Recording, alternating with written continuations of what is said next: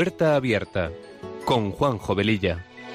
Está la puerta abierta, la vida está esperando con su eterno presente, con lluvia bajo el sol. Está la puerta abierta, juntemos nuestros sueños para vencer al miedo que nos empobreció. Vida es encontrarnos, para eso nacemos, porque el punto más alto es llegar al amor. Y no hay amor de uno, solo hay amor de todos y por ese motivo estamos hoy aquí. Está la puerta abierta esperando con su eterno presente.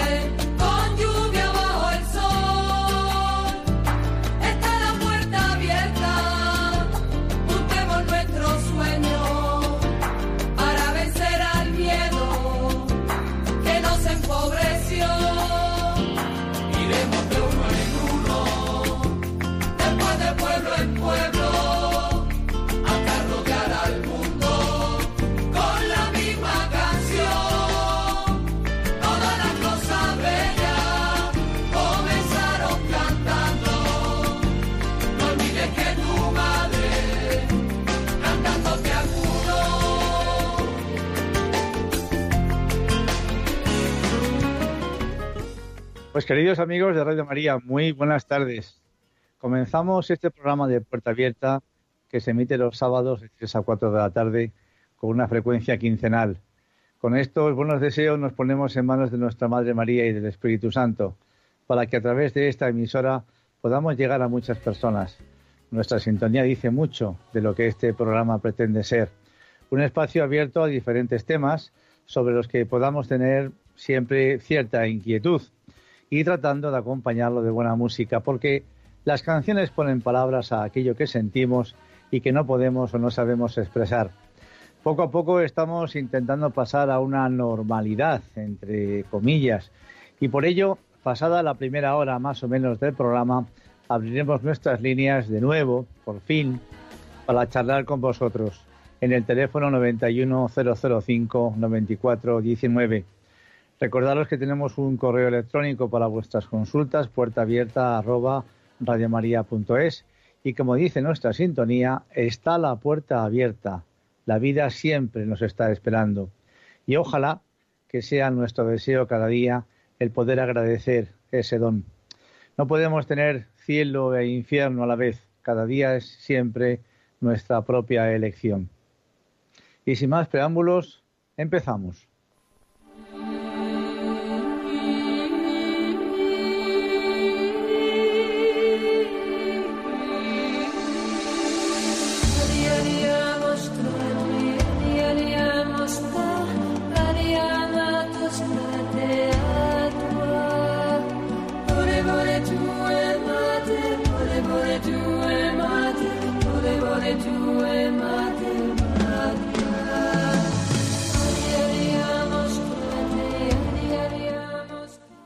Pues bien, como ya dijimos en nuestro anterior programa, hoy queremos hablaros de lo que llamamos la dormición de la Virgen y de todo lo que alrededor de este gran acontecimiento pudo suceder.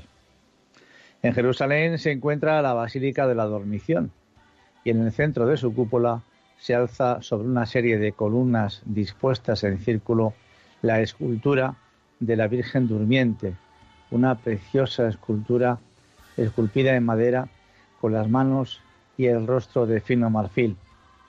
El techo de la cúpula también está decorado con un precioso mosaico de Jesús con los brazos abiertos que recibe el alma de su madre. Es un lugar muy visitado en todos los viajes que eh, a la gente, los peregrinos, hacen a Tierra Santa. Y nos podemos preguntar, ¿la Santísima Virgen María eh, murió? y cómo y de qué murió. Son, por cierto, interrogantes complicados y que durante años se han hecho desde los santos padres de la Iglesia hasta los más eximios teólogos y mariólogos. Un tema que seguramente fue cuestión de discusión después de que Pío XII, en el año 1950, declarara el dogma de la Asunción, pero al final y por prudencia, él no quiso definirse definitivamente sobre la muerte o no de María. Nunca aclaró si fue asunta después de morir y resucitar o si fue trasladada al cielo en cuerpo y alma, sin pasar por el trance de la muerte. Pero una excelente aclaración sobre el tema la hizo San Juan Pablo II en una magnífica catequesis pronunciada en la audiencia del 25 de junio de 1997, de la que más adelante hablaremos. Pero yo creo que lo más importante de todo esto es que nosotros, conociendo todos estos datos, podamos pensar en todo lo bueno que nos espera a cada uno después de nuestra muerte, una vez que hayamos podido comprobar y ver lo que a la Santísima Virgen le sucedió.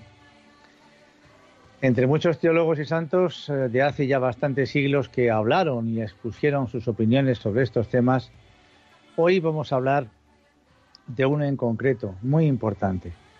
Vamos a hablar de San Juan Damasceno. Este hombre, este santo, nació en el año 675 en el seno de una familia árabe, pero cristiana de religión y socialmente acomodada, cuando Damasco ya se encontraba bajo el dominio musulmán. A los 30 años abandonó las comodidades de su casa paterna e ingresó en el monasterio de San Sabas, situado en el desierto de Judea, cerca de Jerusalén. Poco después fue ordenado presbítero y elegido por el patriarca Juan de Jerusalén para predicar en el lugar donde se encontraba el sepulcro de Jesús y en otros templos de la ciudad santa. De tal manera brillaba por su elocuencia y seguridad doctrinal que fue apodado de Crisorojas, que significa río de oro, nombre dado a las aguas que, procedentes del Antilíbano, formaban un fecundo oasis a los alrededores de aquella ciudad.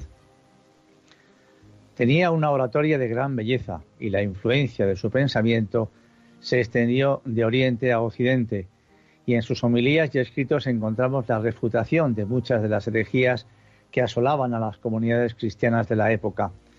En el año 749 falleció y fue declarado doctor de la Iglesia por el Papa León XIII el 19 de agosto de 1890. Hay tres homilías de este santo sobre la dormición de María, donde se puede ver su posición sobre la muerte, el sepelio, así como su resurrección anticipada y su asunción en cuerpo y alma al cielo. La categoría moral del Damasceno es innegable y su estilo al escribir estas homilías es precioso. Y aunque él se basa en parte en documentación dejada por antecesores suyos, fue el Papa San Juan Pablo II quien cerró definitivamente este tema, como veremos al final. Hay un estudio muy interesante realizado por don José María Salvador González, catedrático de la Universidad Complutense de Madrid, doctor en Ciencias de las Religiones, doctor en Historia del Arte, etcétera, sobre la doctrina de San Juan Damasceno sobre la muerte y la asunción de María al cielo y su posible influencia en las correspondientes iconografías medievales, basándose en las homilías antecitadas pronunciadas por este santo en Jerusalén. Estas iconografías se encuentran repartidas por muchos países, como más adelante iremos indicando. También hay que aclarar que en toda la Edad Media, hasta los inicios de la Edad Moderna, las artes figurativas cristianas, bizantinas y europeas referidas a estos temas iconográficos se nutren en sustancial medida de documentos asuncionistas desde al menos el siglo III. Textos legendarios que narran con profusión de detalles la muerte y el entierro de María, sin olvidar que varios de ellos afirman la resurrección temprana y la asunción de la Virgen al cielo, y que son anteriores a San Juan Damasceno, pero que él utilizó en cierta medida para aportar sus fundamentos doctrinales en este campo a través de numerosas homilías, himnos, exégesis, comentarios y glosas de algunos padres y doctores de la Iglesia, teólogos, predicadores, himnógrafos que son expertos en poesía hímnica y otros pensadores de la Iglesia Oriental como San Modesto de Jerusalén, allá que por el año 600, San Andrés de Creta por el 700 y pico, San Germán de Constantinopla, más o menos por el siglo también octavo, el arzobispo Juan de Tesalónica también en el siglo VIII, y poco después del Damasceno, San Teodoro Estudita, que falleció en el año 826. Y vamos a ir ya entrando poco a poco, pero a fondo, sobre estas tres homilías pronunciadas en el huerto de Gesemaní, en el Monte de los Olivos de Jerusalén, lugar donde, según tradición secular, fue sepultada la Madre de Cristo. San Juan Damasceno las pronunció un 15 de agosto y ya en Oriente, desde el siglo V, se empezó a celebrar ese día la fiesta de la dormición, traslación, tránsito o asunción de la Virgen María, sustituyendo con esas denominaciones la fiesta de la memoria de la Virgen en recuerdo de su muerte. En la actualidad eh, celebramos ese mismo día la fiesta de la Asunción de la Virgen María a los cielos. Recordar que en el anterior programa vimos la diferencia entre Asunción y Ascensión. En sus intervenciones se encuentran en germen los elementos doctrinarios que siglos después hicieron posible la proclamación de diversos dogmas marianos, como el de la Inmaculada Concepción y el de la Asunción de la Virgen en cuerpo y alma a los cielos. Cabe resaltar en ellas, además de la profundidad teológica, el entusiasmo y el amor de su autor a la Santísima Virgen. En él la razón diserta y el amor canta al tratar sobre aquella que fue hallada digna de ser la madre del Redentor. Y con cuánta belleza literaria, sirviéndose de figuras extraídas del Antiguo Testamento, él nos enseña que María es madre de Dios con estas palabras. Oh Virgen, claramente prefigurada en la zarza, en las tablas escritas por Dios, en el arca de la ley, en la vasija de oro, en el candelabro, en la mesa y en la vara de Aarón que floreció. De ti, en efecto, procede la llama de la divinidad, el verbo y manifestación del Padre, el maná suavísimo y celestial, el nombre inefable que está sobre todo nombre, la luz eterna e inaccesible, el celeste pan de vida. De ti ha brotado corporalmente aquel fruto que no se debe al trabajo de ningún cultivador. Verdaderamente son preciosas palabras. Vamos a escuchar ahora una canción de Kiko Arguello titulada María, Pequeña María. Adelante.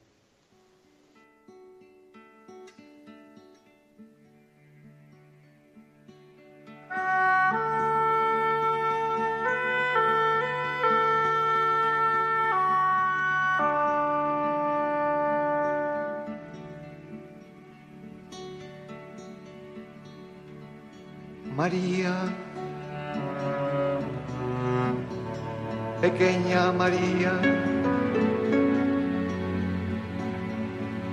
tú eres la brisa suave de Elías, el susurro del Espíritu de Dios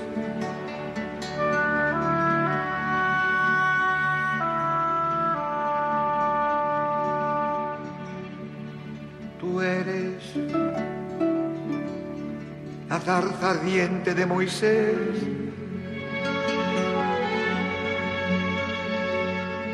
Que llevas al Señor y no te consumes.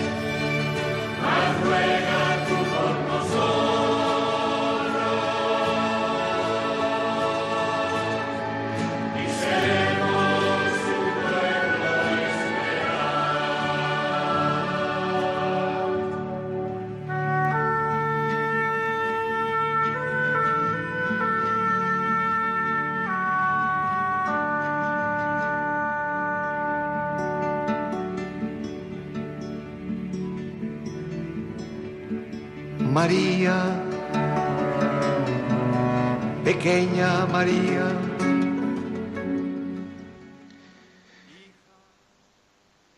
Pues bien, el teólogo de Damasco da por verídico el hecho de que María murió realmente, como real fue también la muerte de su Hijo Jesucristo.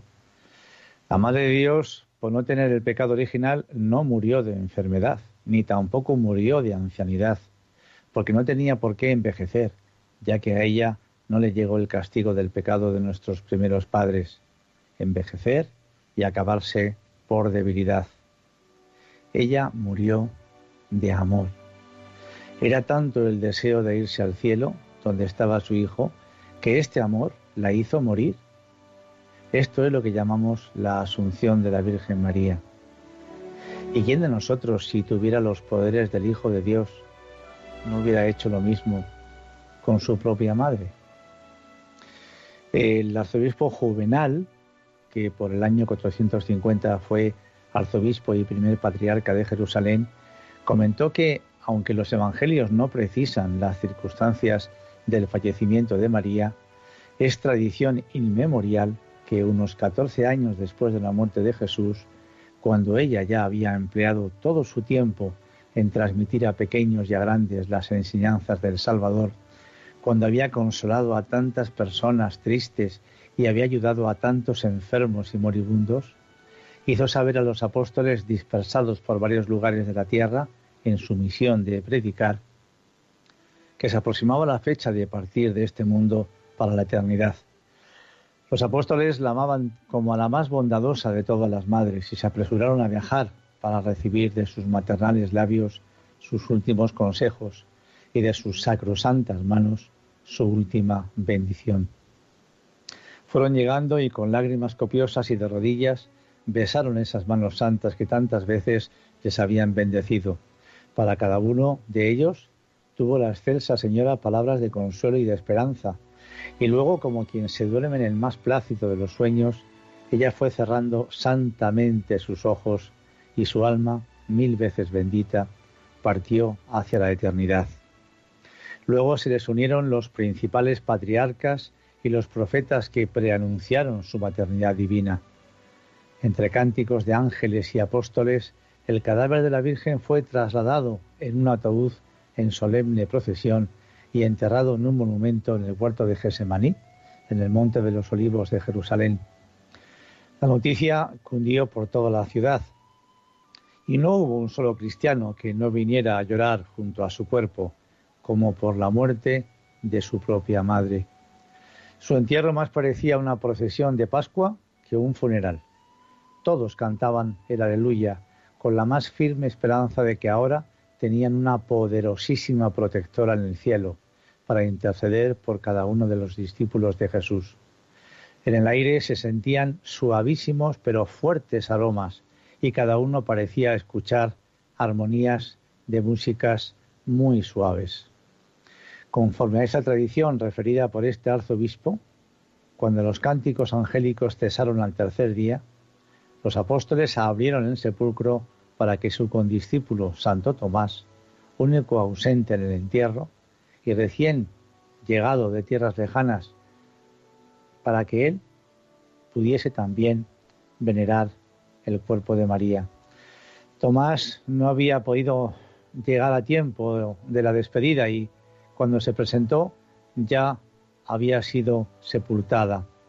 Y entonces, dirigiéndose a San Pedro, le dijo, no me puedes negar el gran favor de poder ir a su tumba y darle un último beso a esas manos santas que tantas veces me bendijeron. Y Pedro aceptó. Se fueron todos hacia el santo sepulcro y cuando ya estaban cerca, empezaron a sentir de nuevo suavísimos aromas en el ambiente y armoniosas músicas en el aire. Abrieron el sepulcro y en vez de ver el cuerpo de la Virgen, encontraron solamente una gran cantidad de flores hermosísimas. Jesucristo había venido, había resucitado a su Madre Santísima y se le había llevado al cielo. Al encontrar vacío el sepulcro, donde sólo permanecían los lienzos funerarios, rezumantes de inefables perfumes, los apóstoles dedujeron que Dios había resucitado el cuerpo de la Virgen, otorgándole la incorruptibilidad y lo había llevado al cielo sin esperar la resurrección universal en el juicio final. Conocidos estos hechos por el emperador Marciano, uno de los mejores primeros emperadores bizantinos sobre el año 450, y su esposa Pulqueria, que tenía, por cierto, voto religioso de castidad, siendo ambos reconocidos como santos por la Iglesia Ortodoxa, pues pidieron al arzobispo Juvenal que les enviase sellado el ataúd con los fragantes lienzos funerarios de María, que ellos depositaron en el santuario ortodoxo de la Teotocos, en las Blanquernas, cerca del puerto de Constantinopla, hoy Estambul, y que fue uno de los santuarios más importantes de la ortodoxia griega hasta su destrucción en el año 1434. Hago aquí un inciso para contaros que curiosamente en el año 2014 integrantes del Centro Español de Sindonología con sede en la ciudad de Valencia donaron a la iglesia de Santa María de las Blanquernas una reproducción exacta de la sábana santa de Turín y del relicario que la albergaba, tal y como llegó a Constantinopla. Bien, pues luego de transcribir, suscribiéndolo sin reservas, eh, el legendario relato del obispo Juvenal, el Damasceno pasa a demostrar la necesidad de que la Virgen muriese. A su juicio, ella, como también su hijo Jesús, necesitó morir realmente con su carne corruptible para poder alcanzar la incorruptibilidad, asegurando que el trance último de María no es propiamente una muerte como la de los demás humanos, sino más bien una dormición, con estas palabras. Así, tu, tu sagrado tránsito no lo llamaremos propiamente una muerte, sino un sueño o dormición, un presentarse ante Dios, pues saliendo del cuerpo estás presente en una condición mejor. Y continúa San Juan Damasceno. En verdad, la muerte de los santos del Señor, Dios de las virtudes, es preciosa, pero mucho más preciosa es la migración de esta vida por parte de la Madre de Dios. Ahora alégrense los cielos y aplaudan los ángeles. Ahora acomódese la tierra y exulten los hombres ahora el aire resuene con gozosos cánticos, la noche oscura expulse la triste y deforme tiniebla y se imite el esplendor del día radiante con la claridad de los fuegos. Vamos a escuchar ahora otra preciosa canción que nos puede recordar ese último momento en el que los discípulos besaron en su despedida las santas manos de, de su madre, de nuestra Madre María. Adelante.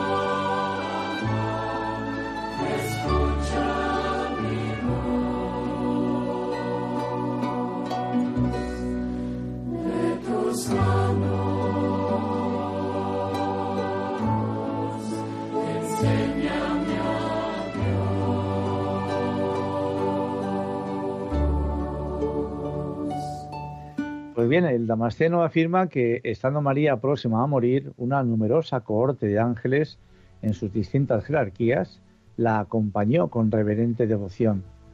Esas mismas jerarquías angélicas, además de velar a la Virgen en su postrer aliento, se encargaron de trasladarla en triunfo hasta la morada celestial de Dios.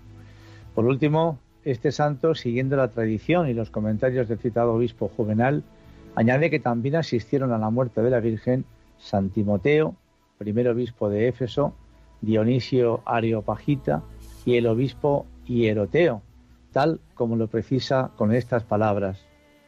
Estaban entonces presentes al morir la Virgen junto con los apóstoles el santo apóstol Timoteo, primer obispo de Éfeso, y también Dionisio, que fue discípulo de San Pablo y obispo de Atenas, como lo testimonia él mismo también en sus palabras.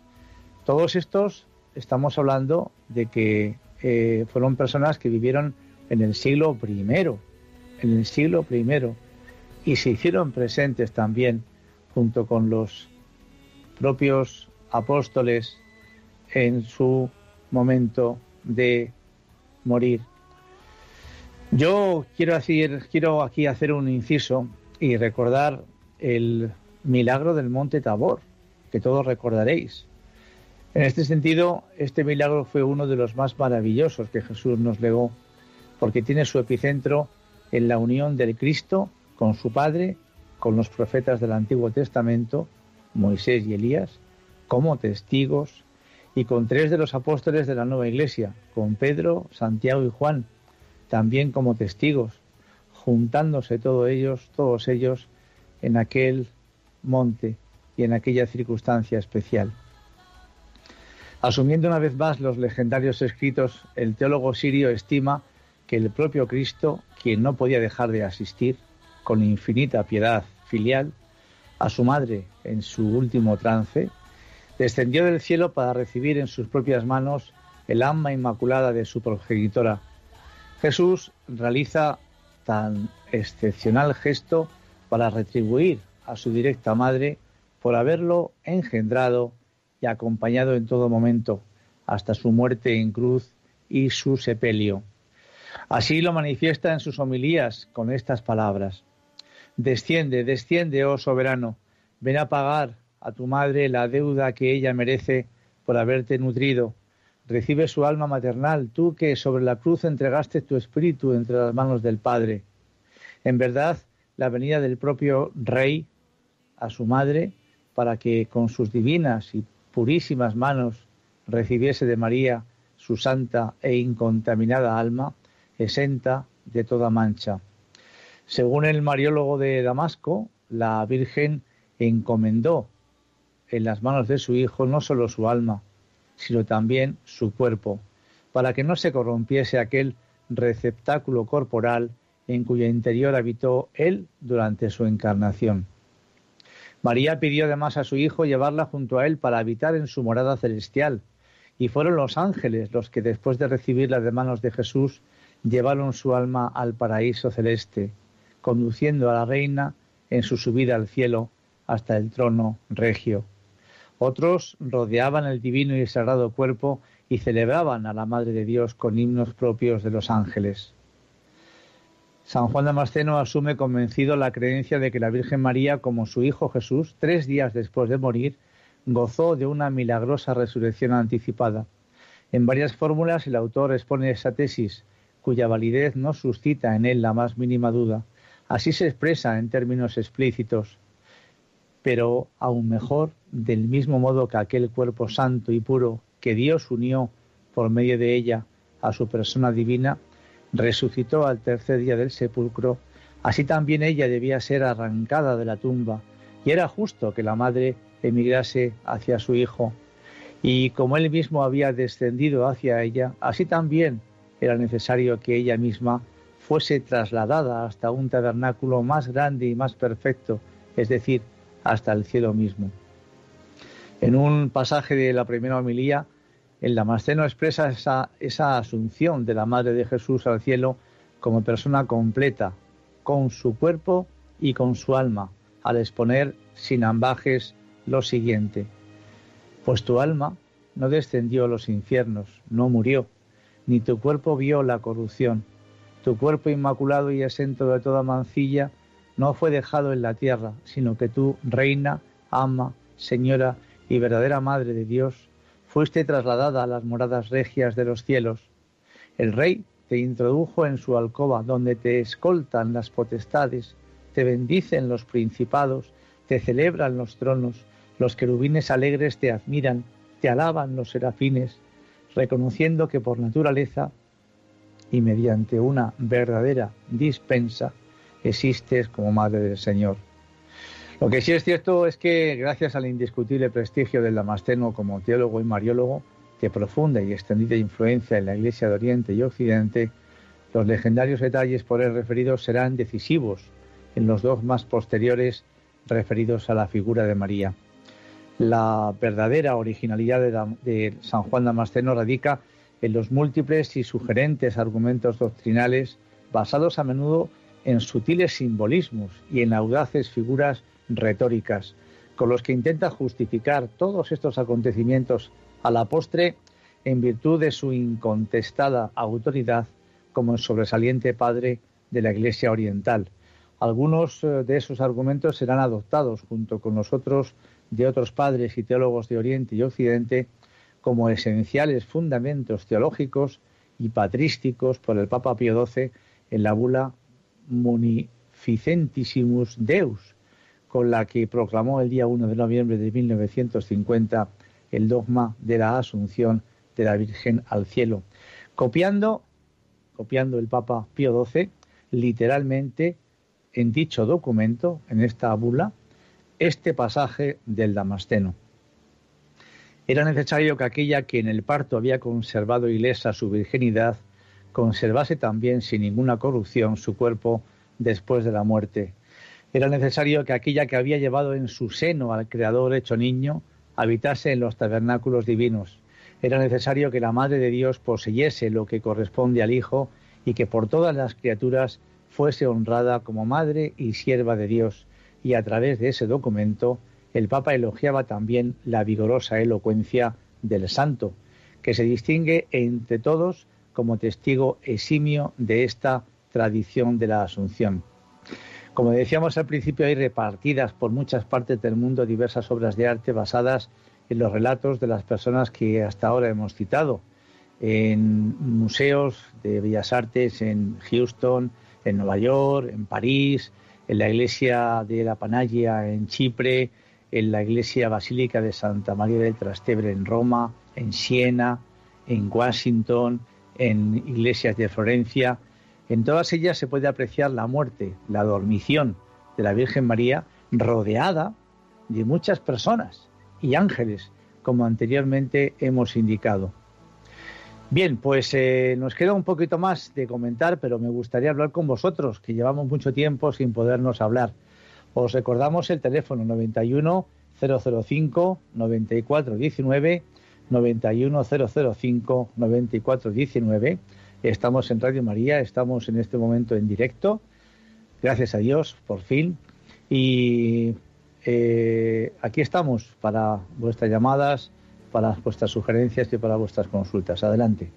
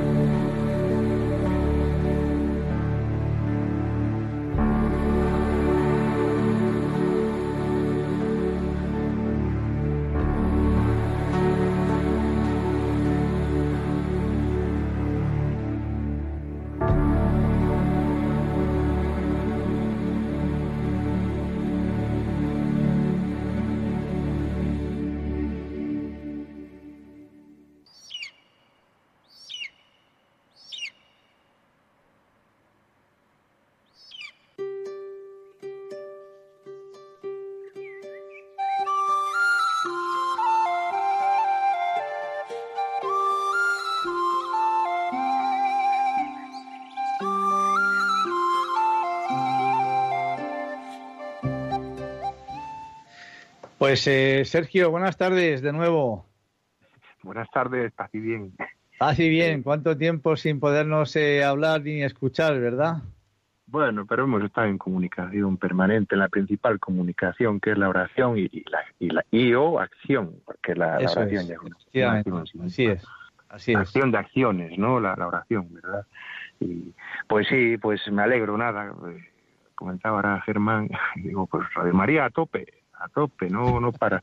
Me decía, si no ha caído, le dije, ni caerá. Al revés, crece, crece crece, como las cepas que estoy viendo aquí delante de mí ahora mismo, que no paran de crecer. Yo soy la vid, vosotros los sarmientos, etcétera, etcétera. Bien, pues nada, rápidamente, nada, animar a todo, a todas las personas que nadie nos, robe ni la esperanza, es más, que la fortalezcamos cada día más y, bueno, pues eh, bueno, pues todos esos gestos que no se veían antes, esos detalles, esos desprendimientos y eso, pues que sigan creciendo, que no paren de crecer. Y entonces, somos realmente hermanos todos, ¿no? Uh -huh. Así, por decirlo, por resumirlo. Y me alegro mucho de que, bueno, pues de, de que estéis ahí todos al pie del cañón, por decirlo de alguna forma, así más coloquial. Y no, bueno, mucha oración. Felicidades por el día de hoy también, San Antonio de Padua. Por supuesto, muchas había una- felicidades a todos los Antonios, que se me ha olvidado decirlo, lo tenía en mente y se me ha Antonias. pasado. Y Antonio. Antonio y Antonia, ya lo creo que sí.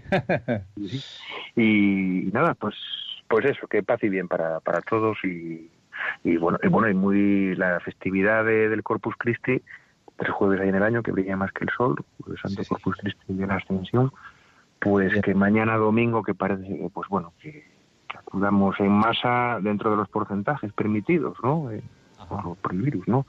Pero bueno, Vamos a celebrarlo. sí, lo celebremos pues grandemente y muy felizmente. Familias, eh, amistades, eh, bueno, amistades todos, eh, entre todos, vamos. Así. Por supuesto. Pues nada, Sergio, bienvenido de nuevo. Muchas gracias. También, gracias. Bien hallado, Sí. gracias. Pues tenemos aquí a Consuelo de Sevilla. Adelante, Consuelo. Sí, bueno, ante todo, enhorabuena, eh, felicidades a los Antonios y Antonias. Dice que San Antonio es el patrón de los novios. Ah, lo creo. Lo creo. Eh, pues, porque haya muchos novios felices, Ya lo creo. Ojalá. que encuentren lo que quieren. Eh, y ante todo, me gustaría saber eh, si vais a colgar en internet esta plática o si hay algún libro que se pueda comprar, porque no abunda esta información que habéis dado tan privilegiada. Bueno, eh, un tema sinceramente, que se lleva eh, con mucho nos ha costado bastante trabajo mm, recopilarla, pero el programa, como sabéis, eh, eh, se puede pedir a Radio María y también a través de la página web, en la página de los del podcast, que es donde se vuelcan muchos de los programas que salen en antena, pues este concretamente en uno o dos días estará. Entonces buscáis podcast eh, en la página web de Radio María, en este caso el programa Puerta Abierta, y ahí lo tendréis próximamente, si Dios quiere. Vale. Bueno, y yo nada más que quería aportar, ¿no? Mm, Te digo que estoy ahora mismo investigando en saber todo lo que pasó en la vida de, de María, ¿no? Entonces me... mm, mm, hay un misterio tremendo, ¿eh? Yo también estoy, es una de las cosas ¿sí? que me encanta. Sí. Entonces, una amiga mía, fíjate, un amigo mío de Barcelona, que es muy culto, siempre está metido en todas las fundaciones, ¿sabes? Internacionales, pues conocía a la monja eh, que en visión eh, eh, su- mm, mm, descubrió eh, que la, la misión de María estaba en Turquía. Su padre compró la finca y se la ha donado a Vaticano, ¿no? Entonces, Así hay es. ahí ahora mismo eh, eh, una gran exploración católica Sí, nuestra, ¿no? De saber Sí, los lugares y los últimos pasos de María, ¿no? qué bonito. Entonces yo mismo estoy en esa onda, ¿no? De Pues, saber eh, mucho eh, más lo que pasó, ¿no? Ya lo creo que sí. Eh, la verdad es que llegar. desconocemos tanto que qué bonito es cuando, cuando sale a la luz, pues eh, dentro de un orden y con, y con autoridad, por supuesto, pues eh, este tipo de informaciones, ¿no? Ya lo creo que sí, ya lo creo. Eh, es que mm, es- son temas que se podía estar hablando horas y horas, ya lo creo, por supuesto, Consuelo. Pues nada, muchas gracias también, Consuelo, por tu, por tu intervención. ¿eh? Eh, tenemos también a Pedro de Cádiz. Eh, Pedro, adelante. Hola, buenas tardes, un saludo. Buenas tardes, bienvenido de nuevo. Gracias por, por, eh, permitir que la voz de los oyentes intervengan, porque eso es lo que hace cercano a una emisora, que los oyentes hablen y, y den su, su opinión y su experiencia y su vivencia. Es muy bonito el programa de hoy, te felicito. Eh, más, yo también miro, estudio mucho sobre la Virgen y ha sido una información, aunque había oído algo, le había leído, eh, pero ha sido muy instructiva, muy instructiva y muy interesante. También felicito a los Antonio y a las Antonias. Pero eh, te llamo porque yo cuando murió mi madre, que en paz descanse, eh, le puse la lápida, se durmió en los brazos del Señor para despertar en lo del Padre. Y hay mucha gente que extrañó, que incluso mi propia familia me lo criticó, cuando eso es una cosa que eh, la palabra cementerio significa dormitorio. Claro. Entonces, eh, no lo entendieron. Le digo, mira, es que mi madre era muy creyente, muy practicante, muy bondadosa, una persona que sufrió mucho, pero no perdió nunca la fe. Para mí los perseverantes en la fe son las personas que, a pesar de tener tantas, la verdad que tuvo muchas desgracias, se murió la madre con siete años, tienen varios hermanos, tuvo dos hijas con cáncer, la terminó con Alzheimer, muchísimas, muchísimas sufrimiento, pero el sufrimiento es el gran educador del hombre. Lo que te quiero decir es que no comprendieron nunca el significado de la frase. Sin embargo, ha habido mucha gente que me ha felicitado, pero yo lo que digo que el creyente no puede, no puede perder nunca la esperanza de la resurrección. Y si, se muere, pues estamos en, trance de, en un trance, estamos dormidos, esperando que, que, que se celebre el juicio y, y, si Dios así lo quiere el Padre, pues despertarnos en la en la vida eterna. Pues nada, te agradezco mucho la información de hoy y que Dios te bendiga y que te dé larga vida y nos instruya tanto porque eres, eres un gran comunicador. Que Dios te bendiga. Adiós. Gracias, igualmente. El primero que disfruta soy yo, de verdad, Pedro. Buenas tardes. Pues Nuria de Barcelona, adelante, Nuria. Hola, buenas. Adelante, Mire, cuéntanos. Quería hacer mi, mi aportación. Eh, es que yo creo que la Madre de Dios, que es la, la persona más perfecta que existe, porque sigue existiendo. Eh, perdona, Pues no, Nuria, ¿tienes la radio puesta? Porque quiero que se acopla un poquito.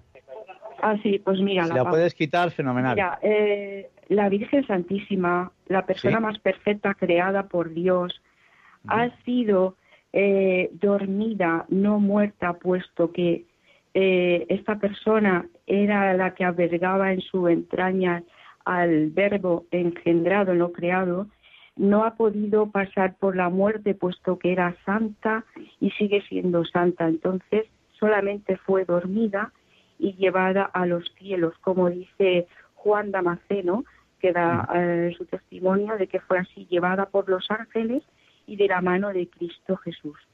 Es mi humilde opinión. Pues claro que sí. Y por supuesto yo particularmente la, la, la comparto totalmente y en eso estamos, ¿no? porque la muerte es simplemente abrir la puerta hacia una eternidad.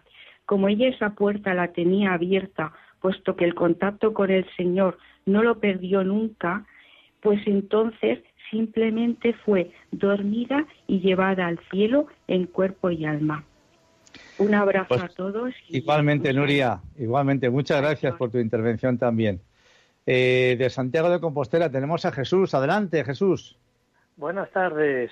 Buenas y tardes. Enhorabuena por el programa. Muy amable, muchas gracias.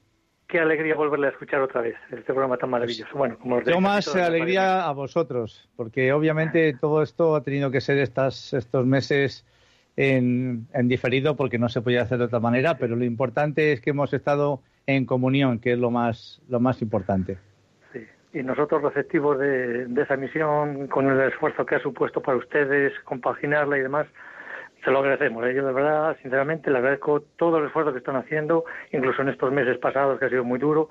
O sea, se lo agradecemos porque seguimos siendo oyentes asiduos y enhorabuena, muchas gracias. A usted. Bueno, Jesús. quería llamar, pues más que nada, para agradecerle el programa y los de todo de Radio Mario, todo el equipo, el padre Fernando de Prada, todos ellos, sobre todo también por los sacerdotes, por su gran labor que están haciendo, incluso los sacerdotes que están en los hospitales y demás, atendiendo a los enfermos. Muchísimas gracias por todo el personal sanitario y demás, muchas gracias. Y también quiero Si, si no te importa, Juanjo, un momentito quiero hacer una alusión y dar la enhorabuena, no sé si este medio me está escuchando, Monseñor, Monseñor Don, me, qued, me he quedado trabado ahora. Munilla. Don Jesús, Don Jesús Fernández, Don Ah, Jesús Fernández, no, por la delegación que de- le ha delegado el Papa Francisco por la diócesis de Astorga. Ajá. Pues le doy la enhorabuena aquí y también a Monseñor Julián Barrio, que creo que ha sido una persona que ha ayudado muchísimo. Bueno, a él y a, y a todos los sacerdotes. Y Bien. le doy la enhorabuena a todo lo que es la diócesis de Astorga y León por tener a don Jesús, que es vecino de León, y como bien sabe Sergio, que llamó hace un momentito, pues Sí. yo creo que le conocen perfectamente. Mm, una persona encantadora, va a, tener, va a ser un gran obispo, la verdad. Intentaremos estar allí el día de, de, de la toma de, de, de posesión de, como obispo ahí de la diócesis de Astorga. Y bueno, pues Juanjo, creo que eh, ya no me voy a extender mucho más porque a lo mejor hay alguien que quiere entrar, quizás. Bueno, yo creo que ya es la última llamada porque el tiempo, como siempre, corre siempre en nuestra contra. Jesús, rezamos, por supuesto, por esta, pues por esta, por esta toma de, de posesión también. Y, y nada más, pues estupendo, ¿no? Estupendo.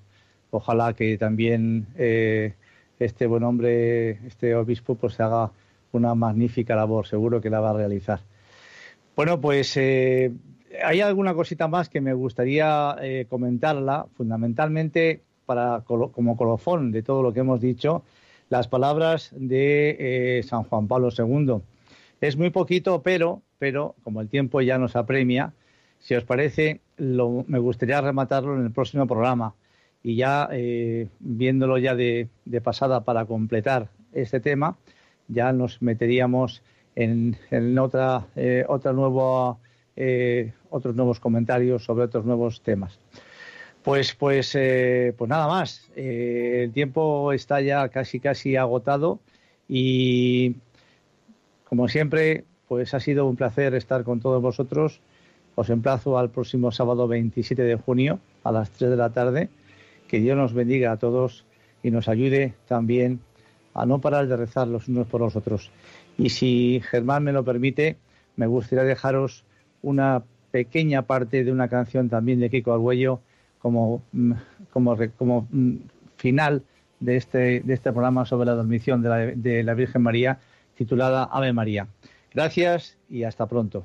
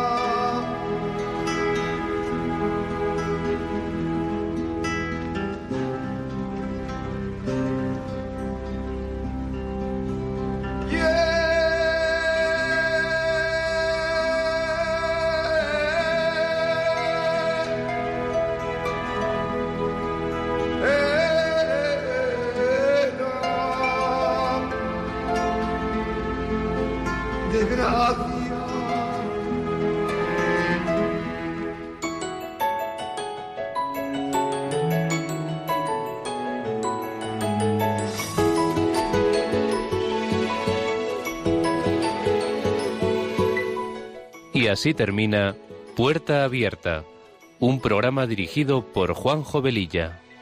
Está la puerta abierta, la vida está esperando con su eterno presente, con lluvia bajo el sol.